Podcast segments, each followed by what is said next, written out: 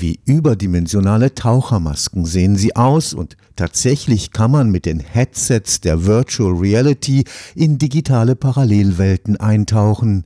Dagegen erlauben Datenbrillen wie Google Glass digitale Zusatzinformationen in die Wahrnehmung der analogen Wirklichkeit einzublenden.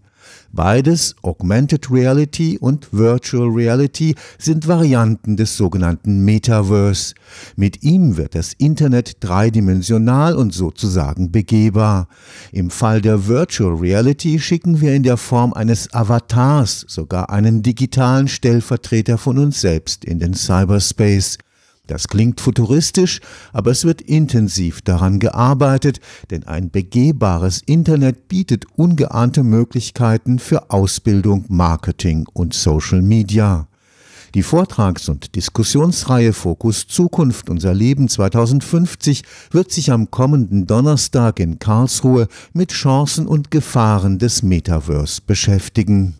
Am Ende wird das Metaverse als eine dreidimensionale Version von Google Maps daherkommen, in der wir mit unserem Avatar, unserem digitalen Zwilling unterwegs sind. Es gibt beispielsweise Clubs, Bars, Geschäfte, in denen sich der Avatar bewegen kann. Dadurch entsteht natürlich auch ein ganz neues Shopping-Erlebnis, sei es im Mode- oder im Lebensmittelbereich. Sie verkaufen virtuelles Land und errichten virtuelle Läden oder ermöglichen einen virtuellen Restaurant Besuch. Und selbst in der Tourismusbranche kann hier sozusagen profitiert werden, also 3D-Konstruktionen von Ländern ermöglicht es, Landschaften zu erkunden, wenn es aus welchen Gründen auch immer ansonsten nicht möglich ist, dorthin zu reisen. Nicht nur Reisen in andere Orte sind möglich, sondern auch Reisen in eine, eine ganz andere Zeit sind denkbar. So kann die Schaffung historischer Welten einen ganz neuen Eindruck in vergangene Zeiten ermöglichen. Die Professorin Marion Weißenberger-Eibel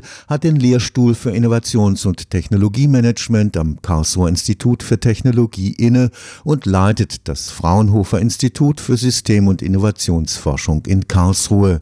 Sie ist überzeugt, mit dem Metaverse erhält auch die Industrie ein Instrument, Entwicklungs- und Produktionsprozesse zu beschleunigen. Man kann sich das vorstellen wie eine Art Simulation des Produktionsprozesses, der Abläufe, die eben der Reihe nach für zum Beispiel eine Produktion eines Automobils erstellt werden müssen. Und so können im Vorfeld mögliche Schwierigkeiten schon aufgedeckt werden und der Produktionsablauf von der Entwicklung bis hin zur Produktion bis zur Auslieferung abgebildet werden in der digitalen Welt. Und so Variationen, aber auch Produktentwicklungsfeatures ausprobiert werden und die Wirkung auf die nachfolgenden Produktionsprozesse dargestellt werden. Auch für die Ausbildung bietet das Metaverse einen idealen virtuellen Trainingsraum. Nehmen wir eine Kfz-Handel-Ausbildung. Man kann sich ja dann physisch in dieses Metaverse bewegen und eben auch Maintenance oder Wartung oder entsprechende im Handwerksbereich, im Kfz-Handel bestimmte Prozesse auch auslösen und dadurch lernen, mit Prozessen im Handel oder in der Produktion umzugehen und gleichzeitig auch digitale Know-how zu zu schalten, eben über die entsprechenden Brillen, sodass physische und digitale Welt miteinander verknüpft werden kann. Und das ist natürlich auch eine spielerische Anwendung, Ausbildung oder in Berufen eine Ausbildung zu erlangen. Damit das Metaverse tatsächlich eine realistische Simulation der Wirklichkeit bieten kann, braucht es Hochleistungsgrafikprozessoren.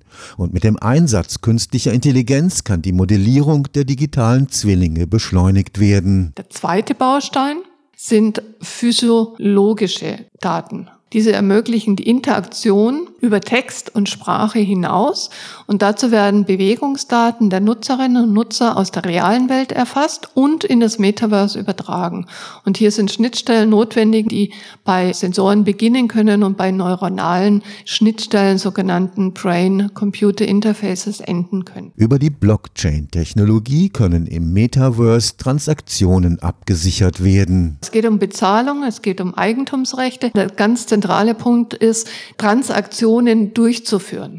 Man kann diese digitalen Güter, Kunstwerke, Musikdateien, E-Books letztlich mit dieser Kryptowährung nachvollziehbar und manipulationsfrei abwickeln. Und das ist eigentlich das Spannende an der Blockchain. Bezahlen, nachvollziehbar machen und vor allem manipulationsfrei abwickeln. An die Bandbreiten des mobilen Internet wird das Metaverse hohe Ansprüche stellen. Wenn wir Menschen überall auf Augmented Reality und Virtual Reality Erlebnisse zugreifen sollen, dann benötigen wir die 5G-Technologie und wegen der notwendigen immensen Rechenleistung erwarten Expertinnen und Experten ein vollständig entwickeltes Metaversum erst in 20 Jahren. Ein begehbares Internet, in das die UserInnen eintauchen, bringt allerdings auch die Gefahr, dass noch mehr Daten abgegriffen werden als im zweidimensionalen Netz. Wir dürfen nicht vergessen, dass wir trotz der Avatare als Menschen im Metaverse unterwegs sind. Das Metaverse darf sich daher nicht als rechtsfreier Raum entwickeln. Das heißt, der Schutz unserer Daten und Privatsphäre darf hier nicht verloren gehen. Und das ist schon ein Punkt, den wir mit im Auge behalten sollten als Nutzer Nutzerin muss ich wissen, dass ich mich sicher im Metaverse bewegen kann. Und das ist ein Thema, sich tatsächlich auch gesamtgesellschaftlich mit umsetzbaren Rahmenbedingungen auseinanderzusetzen. Das ist eine große Aufgabe, die wir uns entsprechend auch annehmen sollen. Peter Kirchschläger, Leiter des Instituts für Sozialethik der Universität Luzern, schlägt beispielsweise eine UN-Aufsichtsbehörde für das Metaverse vor, analog zur internationalen Atomenergiebehörde. Wie immer bei Fokus Zukunft unser Leben 2050 werden ausgewiesene Expertinnen aus Industrie und Wissenschaft das Thema diskutieren. Ich glaube, das ist eine sehr, sehr spannende Vortrags- und Diskussionsreihe und ich freue mich schon sehr drauf, Sie alle am 17.11. um 18.30 Uhr im Triangel wirklich live begrüßen zu dürfen und miteinander zu diskutieren. Stefan Fuchs, Karlsruher Institut für Technologie.